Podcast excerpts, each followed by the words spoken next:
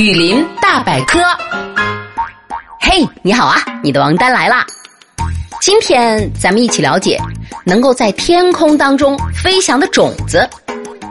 在自然的状态之下，植物为了繁殖，最重要的就是让自己的种子移动，并且尽量广泛传播。而传播种子的方法有：果实被动物吃掉之后。种子随动物的粪便排出，利用气囊在水上漂浮，长满倒钩或能够分泌粘液的种子附着在动物身上移动等等。而其中最有趣的方法是利用种子上的翅膀飞到远方的方式。带有翅膀的种子可以分为直升机型和滑翔机型两种。先来了解一下直升机型什么意思。这类种子的翅膀比较小，在空气当中遇到阻力之后，会像直升机的螺旋桨一样旋转，并且降低种子下落的速度。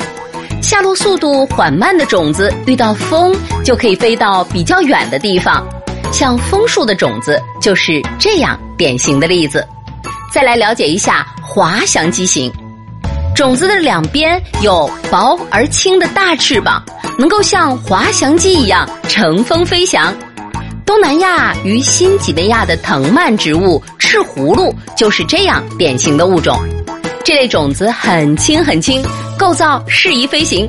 据说仅仅靠吹一口气就可以飞出很远很远呢。